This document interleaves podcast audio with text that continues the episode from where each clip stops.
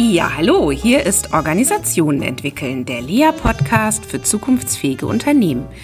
Ich bin Christina Grubendorfer und spreche heute über das Thema Vertrauen in Organisationen bzw. Vertrauen generell als Thema, das uns alle immer mal wieder beschäftigt. Ja, wenn man den Begriff googelt oder sich Literatur dazu anschaut, dann kommt man ganz schnell zu der Frage, ist Vertrauen eigentlich ein Erfolgsfaktor für Unternehmen? Und gerade im Kontext neuerer Ansätze des Organisierens, also zum Beispiel agiler Vorgehensweisen wie Scrum oder Kanban, wird ja ganz viel über Vertrauen gesprochen. Gestern habe ich mich noch mit jemandem ausgetauscht, eine Kundin von uns, die erzählte, ja, wir haben ja auch unsere Scrum-Teams und da gibt's gerade ein Riesenthema inwiefern eigentlich die Führung, also das C-Level, dort ähm, in diese Entscheidungskompetenz dieser Teams vertraut und ähm, wie viel Freiheiten diesen Teams gelassen werden.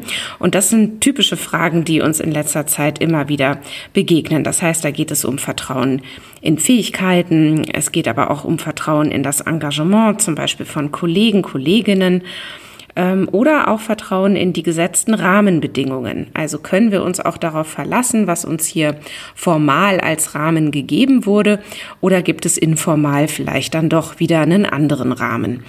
Und natürlich Vertrauen in die Beweglichkeit von Vorgesetzten, die wiederum fragen sich, wie viel Vertrauen kann ich in die Entscheidungskompetenz des Teams setzen? Ja, Vertrauen wird also ganz oft als Erfolgsfaktor bezeichnet, sozusagen als Schmiermittel der Organisation. Und umgekehrt ist mangelndes Vertrauen wohl ein Nährboden für Angst und auch für schlechte Leistung. Tja, schade nur, dass Vertrauen sich ja gar nicht anordnen lässt. Also es man kann es natürlich versuchen zu sagen, so, ab morgen vertrauen wir uns jetzt hier alle miteinander. Ähm, das scheint aber nicht so zu sein. Und wenn man sich Studien anguckt, dann ähm, ist es sogar eher so, dass Vertrauen eher unterrepräsentiert ist in Organisationen. Tja, was nun? Da lohnt sich jetzt erstmal ein kritischer Blick auf dieses ziemlich große Wort Vertrauen. Mir fällt da zunächst immer die Sache mit der Seife in der Badewanne ein. Je beherzter man danach greift, desto weiter flutscht sie weg. Also das fällt mir zum Thema Vertrauen immer zuerst ein, denn ähm, je mehr man sich wohl darum bemüht, umso verdächtiger ist man vielleicht auch für seine Mitmenschen. Ähm, ja, für seine Mitmenschen. Das heißt, beim Thema Vertrauen denken wir eigentlich meistens zuerst mal an das persönliche Vertrauen, beziehungsweise auch die Schäden, die ja entstehen können, wenn man jemandem fälschlicherweise vertraut. Und wenn man sagen würde, rückblickend hätte ich da anders entschieden. Hm, das mag für das Verleihen von Geld gelten oder auch für so manch ein Eheversprechen. In Organisationen ist es dann so, man vertraut einer Kollegin zum Beispiel etwas an und zack, auf wundersame Art und Weise gerät genau diese Sache dann doch in den Blickfeld des gemeinsamen Chefs, obwohl die Kollegin natürlich beteuert, dass sie natürlich dicht gehalten hat. Tja, was macht man da? Wir haben wohl ein Verständnis von Vertrauen, das vor allen Dingen davon ausgeht, dass Leute entweder vertrauenswürdig sind oder es eben nicht sind. Das heißt, unser Vertrauen ist dann sozusagen in dem guten Charakter derjenigen Person begründet, der wir vertrauen. Und bei neuen Begegnungen fragen wir uns immer wieder, ob eine Person wohl prinzipiell äh, uns wohlgesonnen ist oder auch nicht. Und der andere Mensch wird damit quasi zum Objekt unseres Vertrauens. Und Vertrauen ist dann angebracht, wenn wir jemanden zutreffend als vertrauenswürdig einschätzen. Und wenn sich unsere Einschätzung dann auch noch bewahrheitet, so haben wir damit einen Beweis für unsere sehr gute Menschenkenntnis. Das ist allerdings eine ziemlich vereinfachende und eigentlich auch riskante Praxis. Denn Vertrauen wird generalisiert und basiert auf Vorurteilen. Man könnte auch sagen, dass Vertrauen ein positives Vorurteil zugunsten eines anderen Menschen ist. Und ähm, den anderen Menschen denken wir uns auf diese Art und Weise aber ziemlich schwarz-weiß. Und das, obwohl wir von uns selbst ja wissen, dass die Lage nicht so eindeutig ist. Denn es ist ja beides richtig. Eine Person ist gleichzeitig vertrauenswürdig und auch gleich wieder nicht. Trotzdem geht's ja auch nicht anders. Also wir müssen irgendwie Personen in Kategorien einteilen, übertreiben, bestimmte Beobachtungen in die eine oder andere Richtung und damit ähm, können wir dann auch gut mit anderen Menschen umgehen.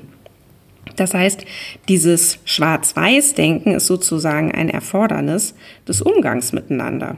Denn irgendwie muss man ja zu einer Einschätzung kommen. Irgendwie muss man ja auch Ja oder Nein sagen können auf die Frage, ob die Tochter der neuen Nachbarin wohl eine gute Babysitterin wäre. Das heißt, unser Umgang miteinander, unsere soziale Kommunikation erfordert Eindeutigkeit. Und deshalb ergeben sich aus Begegnungen eben auch Generalisierungen. Zum Beispiel, so eine gute Gastgeberin, das war ja toll. Oder, ja, dieser Mann ist ja so humorvoll. Und, naja, das Kind, ach, so ein anstrengendes Kind. Wenn wir nämlich andere tatsächlich so sehen würden, wie sie tatsächlich sind, also in ihrer ganzen Ambivalenz und Komplexität, so launisch, so wechselhaft, so situativ, so zustandsabhängig, so Tageszeit beeinflusst, wie wir uns ja selbst kennen, dann wüssten wir gar nicht, was wir tun sollten.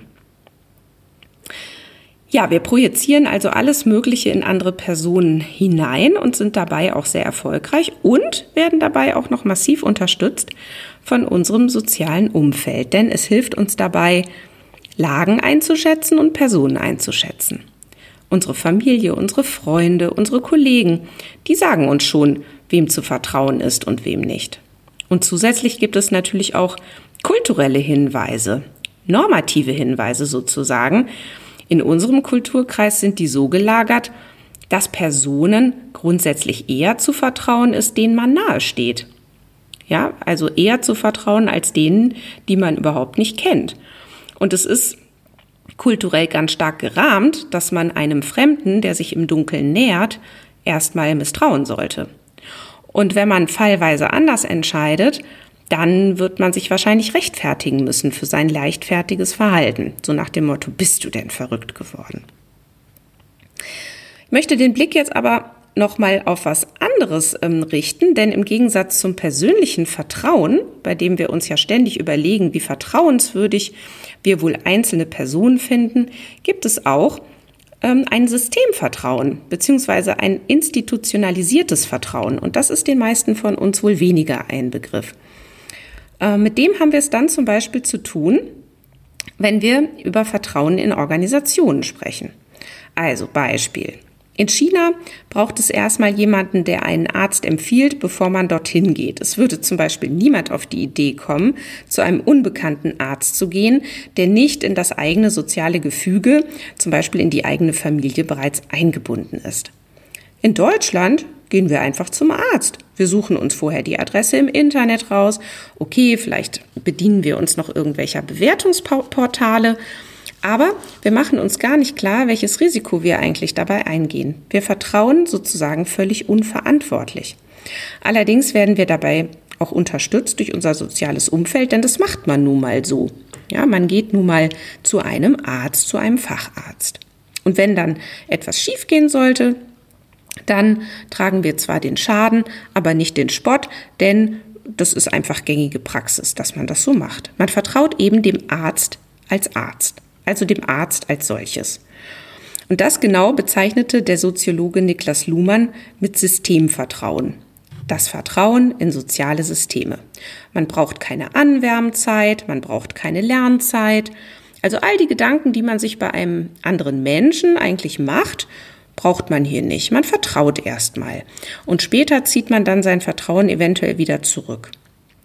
Und jedes soziale System gibt uns vor, wem zu vertrauen ist und wem nicht. Und wir bewahren dieses Vertrauen sozusagen auch noch unter einem normativen Gebot, du sollst vertrauen. Hm, das ist nämlich irgendwie auch ein Wert in unserer Gesellschaft. Misstrauen ist irgendwie nicht so richtig schick. Das macht man nicht. Ja, also Misstrauen ist selten attraktiv. Und das gilt insbesondere im Übrigen auch für Organisationen oder eben auch vor allen Dingen die Mitarbeit in Organisationen. Wer einen Arbeitsvertrag unterschreibt, der soll auch in diese Organisation vertrauen. Und dort hat man dann so aufzutreten, als ob man sehr vertrauensvoll wäre. Insgeheim überlegt man sich dann ja vielleicht doch eher misstrauisch, wem dort zu vertrauen ist und wem nicht, aber das ist so nicht vermittelbar und darf auch nicht ausgesprochen werden. Ja, anderes Beispiel, ein Geldschein ist eigentlich nur ein Blatt Papier und dennoch vertrauen wir in seinen Wert. Und ähm, den können wir zumindest noch anfassen.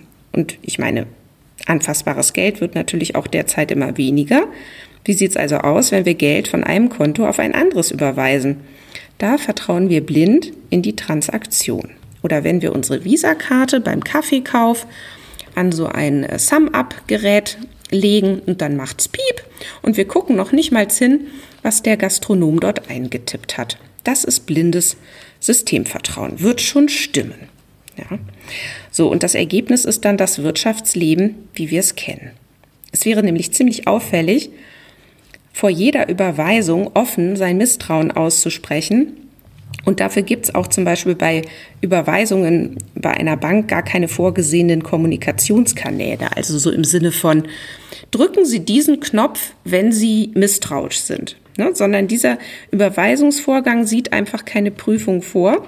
Und ähm, bei Misstrauen gibt es eigentlich nur die Alternative, den geschuldeten Geldbetrag ähm, unterm Kissen aufzubewahren und dann zu gegebener Zeit persönlich zu übergeben. So. Und ähm, wer eben in diese komischen Geräte dort beim Kaffeekauf nicht ähm, vertraut, der kann dann eben keinen Kaffee trinken, wenn er kein Bargeld dabei hat. So sieht es eben aus. So.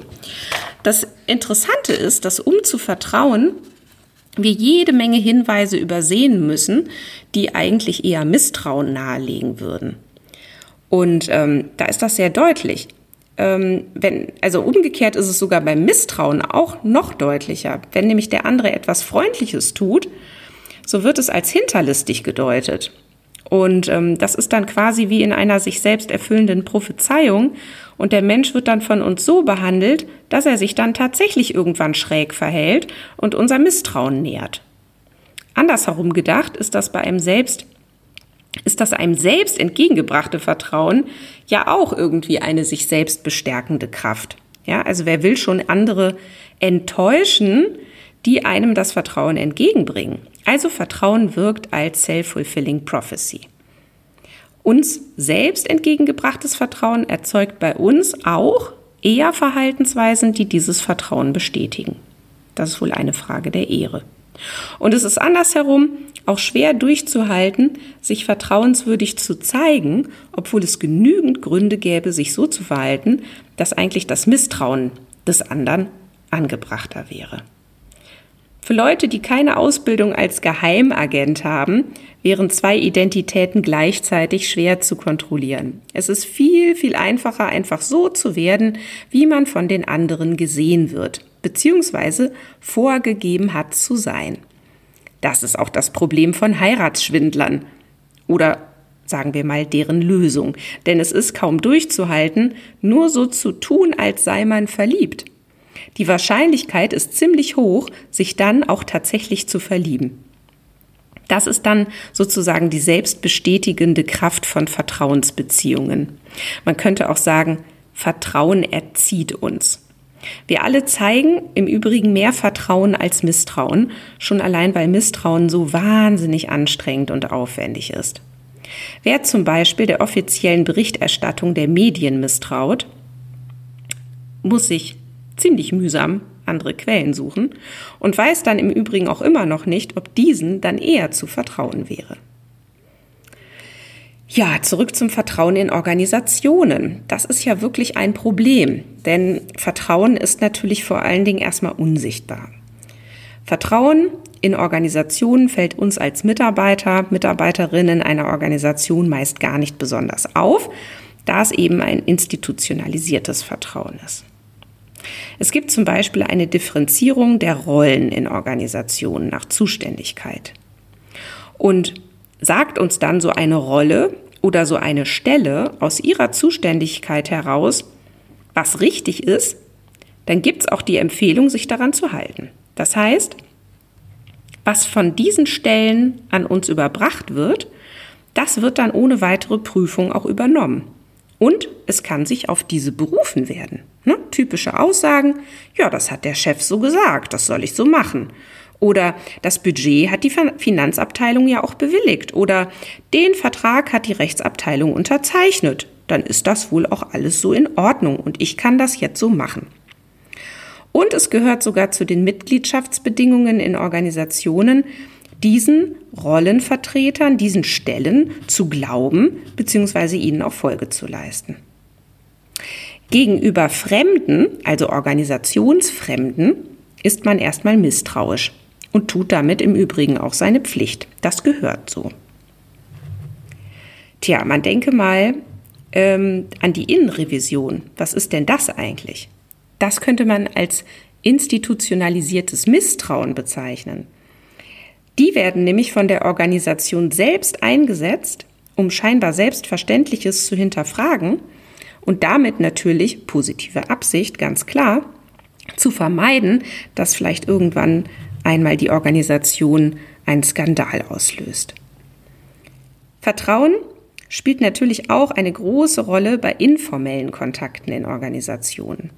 Das wichtigste Vertrauensmerkmal ist wohl, dass der andere, also Kollege, Führungskraft, Mitarbeiter, zu irgendwie, ja, illegalen Aktionen bereit ist. Man braucht das Vertrauen in die Verschwiegenheit der Kollegen. Ich bin im Übrigen schon sehr gespannt auf das in Kürze erscheinende Buch von Stefan Kühl, Brauchbare Illegalität vom Nutzen des Regelbruchs in Organisationen. Es wird im Campus Verlag erscheinen. Und ich glaube, wenn ich alles richtig verstanden habe, dann wird er genau zu dem Thema ganz viel sagen, dass nämlich situative Regelbrüche häufig das Funktionieren einer Organisation erst aufrechterhalten. Also ohne geht es gar nicht. Natürlich können Regelbrüche zu Skandalen führen und nutzen der Organisation nicht immer. Das heißt, sie können ihr natürlich auch schaden. Deshalb muss Führung hier ansetzen und achtsam damit umgehen. Die Technik ist eine begrenzte Illegalitätstoleranz. Zum Beispiel als Chef auf etwas verzichten, zum Beispiel die Pünktlichkeit, und das dann als Tausch für etwas anderes einsetzen, zum Beispiel Überstunden. Beides rein formal nicht gern gesehen. Daraus kann man aber selbstverständlich kein offizielles Vorgehen machen. Das Verhältnis zu den formalen, zu den offiziellen Regeln muss aber irgendwie mobil sein, damit man überhaupt seinen Job gut machen kann. Und das Betriebsklima hängt im Übrigen auch sehr stark mit dem Vertrauen in die Führung zusammen. Deswegen ist ein Wechsel an der Spitze eines Unternehmens auch immer gleich ein Vertrauensthema und die Unruhe auf den Fluren groß. Und Führungskräfte tun sich gut daran, sich um Vertrauen zu bemühen. Denn eine Führungskraft, der misstraut wird, die muss sich dann formaler Mittel bedienen, um zu führen. Sie wird aber zum Beispiel keine Informationen mehr bekommen, die nicht unbedingt nötig wären. Oder man sagt ihr auch nicht mehr, wie sie wirkt oder wie etwas Bestimmtes nun genau gelaufen ist. Das heißt, das Wirken der Führungskraft wird durch Misstrauen sehr begrenzt. Neue Führungskräfte müssen sich natürlich erstmal bewähren, vor allem auch unter Führungskolleginnen. Wer als Neuling dazukommt, wird auch schnell merken, dass erstmal kein Vertrauen existiert und formal ist die neue Führungskraft dann zwar Teammitglied, informell aber noch lange nicht. Da wird dann informell formale Perfektion erwartet. Kommen wir mal zurück zur, zur Eingangsfrage, nämlich Vertrauen gestalten. Geht das überhaupt? Beim Vertrauen stößt man sehr schnell an die Grenzen, die Grenzen der Anordnung sowieso. Und das gilt übrigens für alles, was sich als Unternehmenskultur in der Organisation etabliert hat. Das Einzige, was man tun kann, ist sich zu überlegen, was wohl passiert, wenn man formal etwas ändert. Also welchen Unterschied machen Stechuhren im Vergleich zu einer Vertrauensarbeitszeit? Und Wie wird sich das dann wohl auswirken auf das Vertrauen oder Misstrauen in der Organisation? Zunächst hilft aber vielleicht auch schon mal die Erkenntnis, dass Vertrauen meist bereits Mitgliedschaftsbedingung ist. Wer dazugehören möchte, muss vertrauen. Wer misstraut, der fliegt raus. Vertrauen sollte deshalb eher formalisiert werden. Das ist auf jeden Fall ein probates Mittel. Also, wenn man sich nochmal überlegt, wie wird die Arbeit in der Organisation verteilt? Wer hat welche Rolle? Das ist gleichbedeutend mit der Frage, wem wann zu vertrauen ist. Naja, auch wenn Sachverstand und formale Kompetenz sich ja nicht unbedingt decken. Ähm, kleiner Sidestep, eine Frauenbeauftragte ist dann übrigens auch gleich eine Entlastung für alle anderen Stellen, denn diese haben sich dann nun künftig nicht mehr selbst mit dem Thema Frauen zu befassen und fühlen sich nicht zuständig. Das könnte man zumindest meinen, wenn man Organisationen beobachtet, die eine solche Stelle geschaffen haben. Tja, ob dann so die gewünschten Effekte auf die Gleichstellung von Frauen und Männern erreicht werden können, das darf ja wohl bezweifelt werden. Ja, zuletzt vielleicht noch einmal auf das einmal verloren gegangene System Vertrauen geschaut. Das ist natürlich sehr, sehr schwer zurückzugewinnen, aber auch nicht unmöglich, wie man vielleicht gut am VW-Skandal beobachten kann. Und zu aller allerletzt lässt sich festhalten, dass Kontrolle jedenfalls schwerlich zu Vertrauen führen kann. Denn Kontrolle erzeugt Angst und Angst lähmt die Initiative. Weniger Kontrolle führt dabei eher zu Vertrauen und Vertrauen dann zu Initiative. Mehr Initiative führt dann allerdings auch wieder zu mehr Fehlern und eventuell dem nächsten Skandal. Vertrauen ist also nicht generell gut. Und so ist es wohl ziemlich verständlich, dass sich Organisationen in Wellenbewegungen durch Zeiten der Kontrolle und des Vertrauens bewegen. An dieser Stelle meinen ganz, ganz herzlichen Dank an Professor Dr. André Kieserling, der heute sozusagen auf dem Lehrstuhl des Soziologen Niklas Luhmann sitzt und der mich letzte Woche im Rahmen eines Seminars der Metaplan Academy ganz frisch zu diesem Thema inspirierte.